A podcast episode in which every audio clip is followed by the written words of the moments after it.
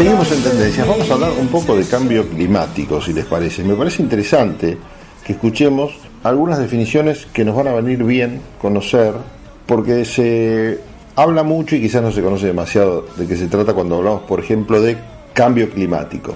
Si bien parece que en el mismo título está contenida la definición, para avanzar en el tema hay que empezar por el efecto invernadero.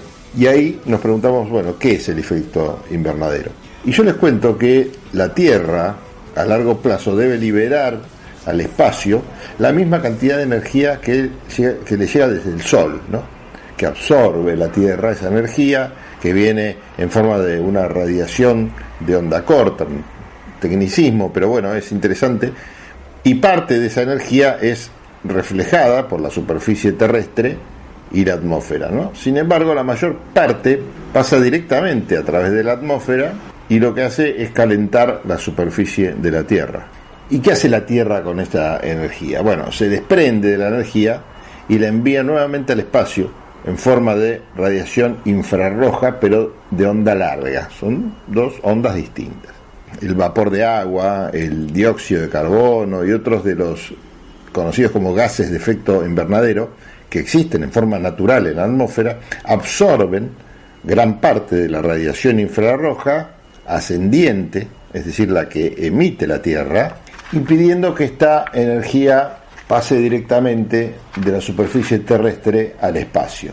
Retienen así parte de ese calor en nuestra atmósfera. Este proceso natural es el que permite, entre otras cosas, la vida en nuestro planeta tal como la conocemos.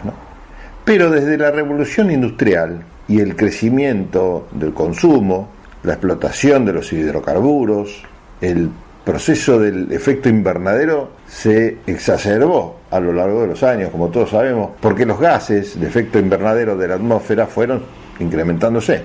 Y así se reduce esa salida de energía y el calor hacia el espacio.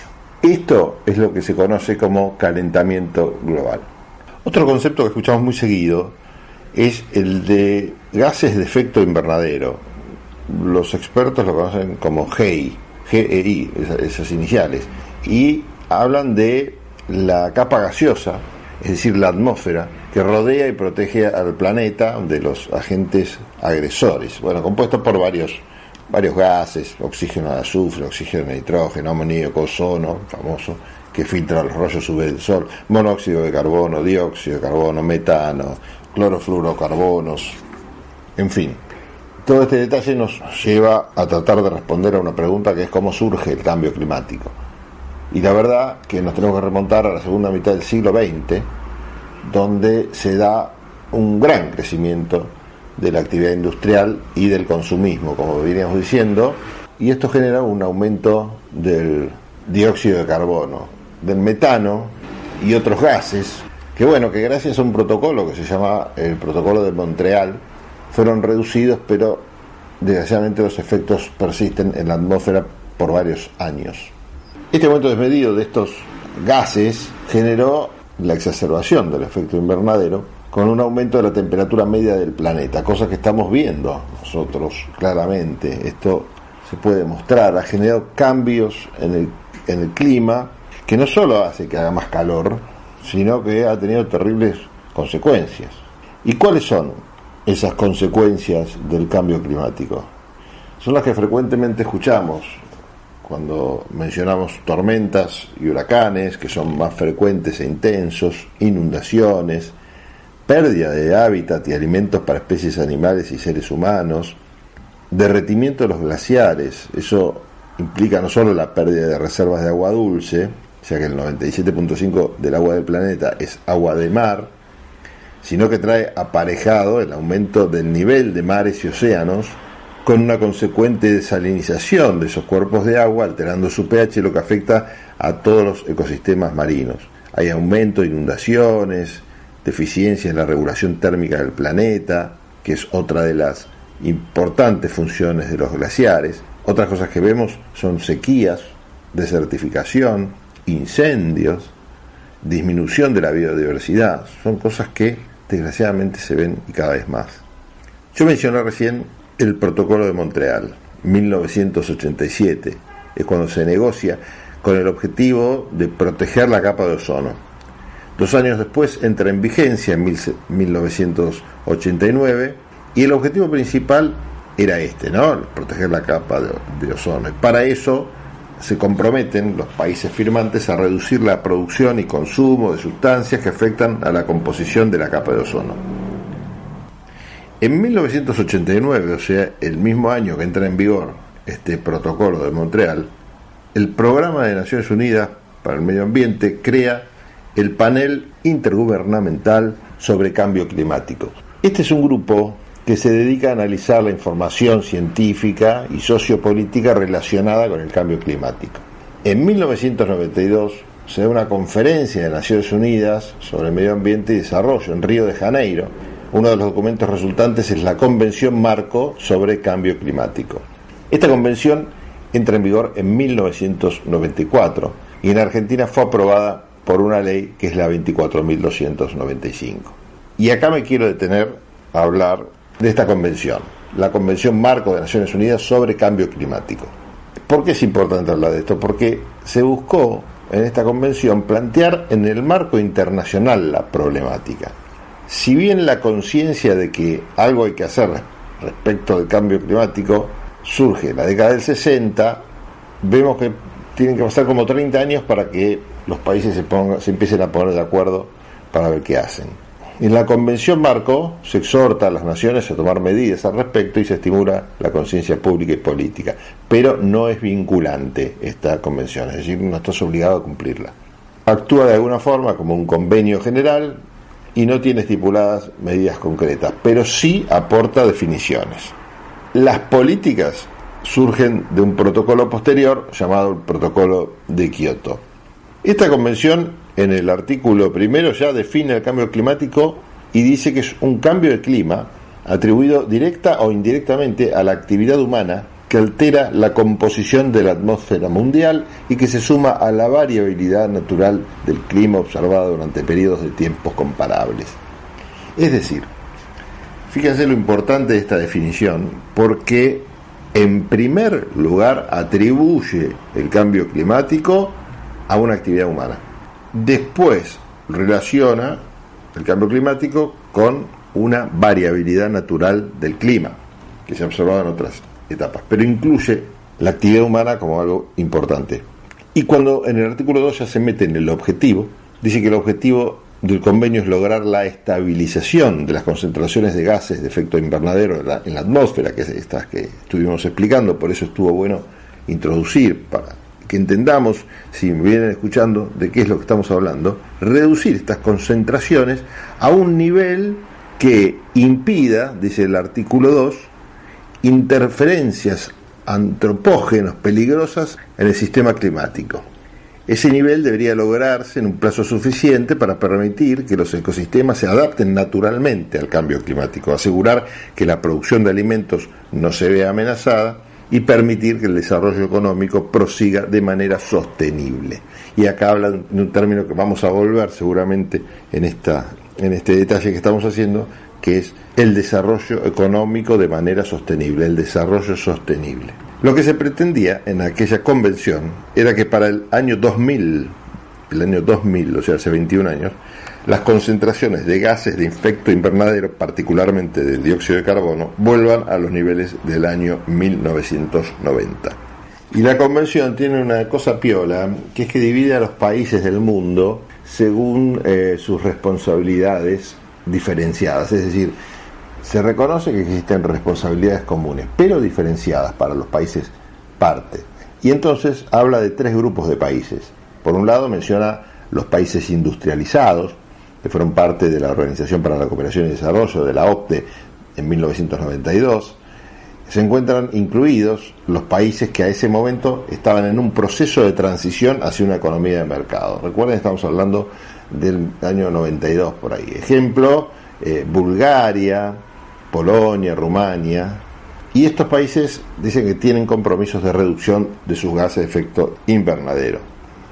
Después habla de países industrializados que fueron parte de la OCDE, excluyendo los que tenían economías en transición, por ejemplo, Alemania, Australia, España, Francia, Reino Unido, los Estados Unidos. Este grupo de países tiene la responsabilidad, no solo como los anteriores, de reducir sus emisiones de, gas, de gases de efecto invernadero, sino también de transferir recursos, tecnología, información a países en desarrollo para qué? Para ayudarlos con el desarrollo sostenible y su adaptación al cambio climático. Y después hay otro grupo de países que son los países en desarrollo, al año 1992. Hoy por hoy, obviamente, el contexto mundial ha cambiado por, por, lo que esta división histórica se encuentra en discusión. China, por ejemplo, hoy es el mayor contaminante del mundo y, bueno, y formaba parte en su momento de los países eh, mencionados en anexo 3, es decir, los países en desarrollo. Son las cosas que no se actualizan, también hay que ver eh, por qué, ¿no? Con algún interés seguramente. Bueno, y después mencioné recién el protocolo de Kioto. En 1997, al ver que faltaban más o menos tres años para el 2000 y se veía que no se llegaba ni loco al objetivo planteado, esto de terminar con, las, con los gases o de volver al nivel de los gases de efecto invernadero, redactan un protocolo que se llama Protocolo de Kioto, conocido con las iniciales PK. Es un protocolo, atención a esto, vinculante, ¿eh? vinculante, distinto a lo que fue la Convención Marco de Naciones Unidas sobre el Cambio Climático. Yo dije que se firmó en el 95, en el 97, perdón. Ocho años se demoró el mundo en ponerlo en vigencia, porque el mismo protocolo establecía una cantidad de ratificaciones necesarias para su puesta en vigencia que recién se consiguió ocho años después. Con estos, con estos tiempos y estos ritmos trabaja la humanidad en un tema tan importante como este. Finalmente, bueno, se logró, ratificó Rusia el protocolo de Kioto y se logró que se pusiera en marcha. También acá el protocolo hace una división entre los que son países desarrollados y no desarrollados o en vías de desarrollo. Estos eufemismos para que no se suene tan feo que somos no desarrollados o subdesarrollados. La cuestión que, no importa, esto es otro tema, la cuestión es que dispone el protocolo de Kioto que los países que más contribuyen a la contaminación deben reducir sus emisiones de dióxido de carbono en un 5% respecto de las que emitían en 1990, haciendo uso de diferentes medidas jurídicamente vinculantes. Cada país desarrollado tiene fijadas metas cuantitativas, cada región tiene su propio número meta, según la situación anterior a 1990. Estas metas se pueden alcanzar en forma individual o en forma conjunta para los países desarrollados. Esa modalidad es conocida como mecanismo burbuja. Establece que toda parte podrá transferir a cualquier otra de las partes, estamos hablando de los países desarrollados, ¿eh? o adquirir de otro país las unidades de reducción de emisiones resultantes de proyectos encaminados a reducir las emisiones. Es decir, si un país bajó un poquito, pero otro bajó mucho más, bueno, puede tomar de ese otro país un numerito. Esa modalidad es conocida como implementación conjunta.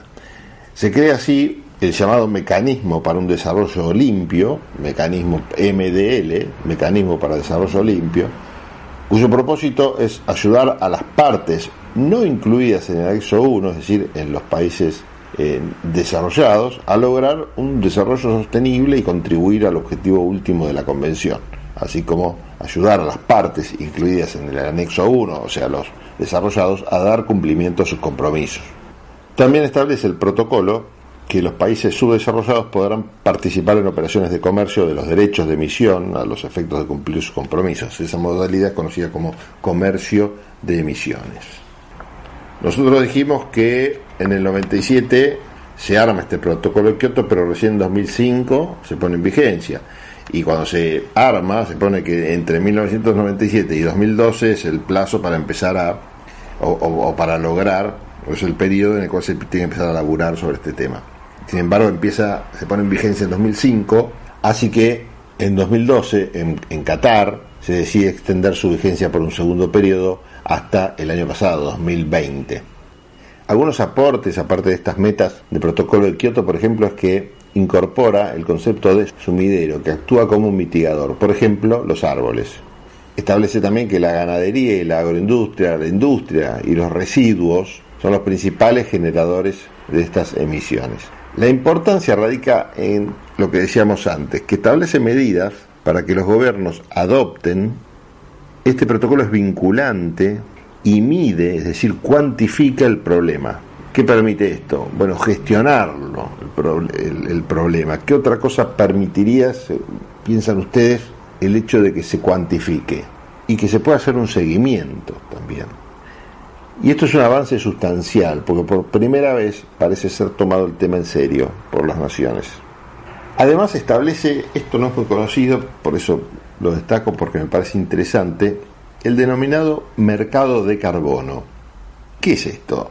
Supongamos que hay un país, el país A, que tiene que reducir, recordemos que este protocolo de Kioto lo que hace es cuantificar lo que hay que reducir, que tiene que reducir en un 5% y lo hace en un 6%. Y si el país B tenía que reducir en 8% y lo hace 7%, puede comprarle al país A el 1% que le sobra. Se genera de esta forma un estímulo para no solo cumplir con la meta particular, sino excederla con el fin de poder ofertarla después. Otro mecanismo que establece es la transferencia de tecnología. Contribuye sustancialmente esto a reducir justamente las emisiones con tecnologías limpias. Y acá tenemos que mencionar también, y quizás sea uno desprolijo, pero no se trata de una digresión, tenemos que mencionar la denuncia de Greta Thunberg. Greta es la activista climática sueca que junto a otros 15 jóvenes instaron a la Organización de Naciones Unidas a aceptar un reclamo reclamo que es permanente contra cinco países quienes dicen no han podido proteger a los niños del riesgo inminente y previsible para su salud y bienestar. Argentina, Brasil, Francia, Alemania y Turquía fueron acusados de incumplir sus obligaciones en virtud de la Convención Internacional sobre los Derechos del Niño al promover los combustibles fósiles y no controlar las emisiones de gases de efecto invernadero durante décadas, a pesar de conocer los riesgos del cambio climático. Con esta demanda, estos activistas intensifican una confrontación con estos cinco países que surgió de una demanda que presentaron formalmente a la ONU en septiembre de 2019. El grupo, ¿por qué se centra en estos países? Ya que todo el mundo es generador de, de dióxido de carbono. El tema es que son los mayores contaminadores climáticos de las 45 naciones que adoptaron el protocolo opcional a la Convención sobre los Derechos del Niño. La queja de 2019 dice que los países sabían sobre el impacto negativo en el medio ambiente de sus emisiones de carbono y no hicieron nada para evitarlo. Greta se, unió a la demanda por peticionarios entre edades de 8 y 17 años de Argentina, Brasil, Francia, Alemania, India, Palau, las Islas Marshall, Nigeria, Sudáfrica, Suecia, Túnez y los Estados Unidos.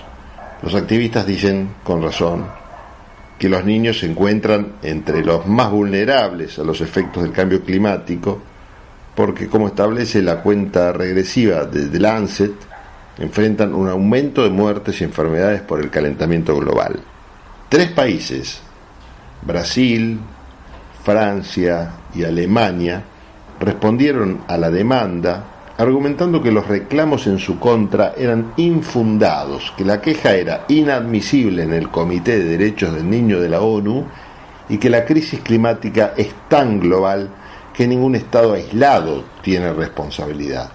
Obviamente los activistas rechazaron las objeciones diciendo que ningún Estado que actúe en el mejor interés del niño impondría la carga devastadora de políticas climáticas débiles a las generaciones jóvenes y futuras como lo han hecho estos cinco países. Los activistas señalaron que Brasil, Francia y Alemania no están cumpliendo su parte al cumplir con el objetivo más ambicioso del Acuerdo de París de 2015, esto es limitar el calentamiento global a 1.5 grados, a pesar del consenso científico que demuestra que este camino es el mínimo necesario para prevenir amenazas irreversibles a los derechos humanos. Además, argumentaron que estos países todavía estaban tomando medidas para acelerar el cambio climático en lugar de mitigarlo, como es la de subsidiar los combustibles fósiles. Y en 2015 se realiza en París una nueva convención porque el protocolo de Kioto estaba próximo a vencer sin alcanzar otra vez los objetivos propuestos y se llega a un nuevo acuerdo climático mundial. el Acuerdo Climático Mundial, suscripto por 195 países que comenzó a regir el año pasado cuando terminó el protocolo de Kioto y fue aprobado por Argentina por ley, la 27.270, y debe ser revisado cada cinco años. ¿Y qué dice este protocolo? Lo que dice es que hay que mantener el aumento de la temperatura media mundial muy por debajo de 2 grados con respecto a los niveles preindustriales y proseguir los esfuerzos para limitar ese aumento de la temperatura a un grado y medio con respecto a los niveles preindustriales. Esto reconocen que reduciría considerablemente los riesgos y los efectos del cambio climático. Otra cosa que dice es que hay que aumentar la capacidad de adaptación a los efectos adversos del cambio climático y promover la resiliencia al clima y un desarrollo con bajas emisiones de gases de efecto invernadero de un modo que no comprometa la producción de alimentos. También habla de situar los flujos financieros en un nivel compatible con una trayectoria que conduzca a un desarrollo resiliente al clima y con bajas emisiones de gases de efecto invernadero. Pero claro, todas estas actividades requieren un financiamiento y la pregunta que uno se hace naturalmente es quién y cómo se cubren los costos de reducción de los gases de efecto invernadero. Y acá se fija que los países con más capacidad y responsabilidad van a adoptar o deben aportar 100 mil millones de dólares al Fondo Verde del Clima, creado en 2010 en Cancún, no obstante aún no se ha fijado un mecanismo para ello. No obstante que se fija esto en el convenio, todavía no hay novedades de este fondo, de la creación de este fondo. Se mantiene la idea de esta que les comentaba recién del mercado del, del, carbono, agrega el compromiso de financiar a los países en desarrollo por parte de los desarrollados para las medidas en torno a políticas ambientales y se le hace algunas críticas a este Acuerdo de París. ¿Por qué? Porque no se menciona el impuesto al carbono, porque no hay sanciones para los países que no cumplen, porque no se mencionan medidas concretas, solo queda en confiar y esperar que los países cumplan con sus compromisos. Solo queda entonces en confiar y esperar que los países cumplan con sus compromisos en términos de contribuciones determinadas a nivel nacional, es decir, lo que se compromete cada país a hacer en función de estos objetivos. Estas contribuciones determinadas a nivel nacional, que tienen eh, como sigla en inglés INDC, en la Argentina consiste en un objetivo incondicional de reducción de emisiones del 15% con respecto al business as usual, es decir, a lo común para el 2030. Y también tiene un objetivo condicional de aumentar esa reducción en un 15% adicional, es decir, llegar a un 30% con ayuda internacional. Business as usual, BAU, es una sigla, obviamente en inglés, que significa que la actividad económica, comercial y financiera sigue su curso normal, su cotidiano que hacer, es decir, no paro la actividad. Se habla de esto continuando con las tendencias actuales, de modo que de seguir con las tendencias actuales de producción, las emisiones de dióxido de carbono seguirían aumentando en el tiempo. Por lo tanto, la crítica que se le hace a la propuesta argentina es que este 15% de reducción es relativo al BAU, y el BAU es una especulación que como vimos está sobredimensionada, con lo cual ese 15% es muy probable que se logre sin hacer ningún esfuerzo adicional. El objetivo de inflar la curva BAU es para que la reducción que se produzca se pueda traducir en porcentajes significativos, tales como el 15% o el 30%, cuando en realidad son reducciones mucho más modestas. Argentina tiene la ley de presupuestos mínimos de adaptación y mitigación al cambio climático esto es una ley que desde 2019 rige nuestro país, que crea el Gabinete Nacional de Cambio Climático, articula medidas contra el cambio climático, establece participación ciudadana, crea un consejo asesor externo compuesto por actores de la sociedad civil, como académicos, sindicalistas, partidos políticos, ONGs, pueblos indígenas. Bueno, como conclusión, para algunos habrá sido breve, porque en realidad el tema es muy amplio, para otros habrá sido larguero, no me importa. La realidad es que hicimos un repaso sobre esta problemática del cambio climático y los acuerdos internacionales celebrados para intentar paliarla. ¿Y qué podemos decir para terminar? Que considerando la situación actual del planeta, con las catástrofes ambientales que se suceden año tras año, la extinción acelerada de las especies, sin dejar de mencionar las extremas condiciones que muchísimas personas se ven forzadas a superar y sobrevivir en distintos lugares del mundo, donde hay falta de acceso al agua potable, inundaciones, incendios en, las áreas donde viven, donde están las poblaciones radicadas, destrucción de los recursos naturales que les sirven de alimento, medicina, herramientas, destrucción de áreas con gran significación sociocultural, todas estas realidades que sabemos eh, que viven personas que están forzadas a superar y sobrevivir en distintos lugares del mundo, la verdad es que solo nos queda esperar y reclamar a los principales líderes mundiales que adopten cambios en sus políticas climáticas, económicas y energéticas para así poder aspirar a mantener el aumento de la temperatura mundial por debajo de un grado punto cinco centígrados con respecto a niveles preindustriales, siendo ya una meta altamente ambiciosa evitar un aumento por debajo de los dos grados centígrados. Bueno, espero que les haya servido este repaso sobre un tema del cual se habla mucho, pero no todos conocemos en profundidad de qué estamos hablando. Ecomedios.com AM1220. Estamos con vos. Estamos en vos.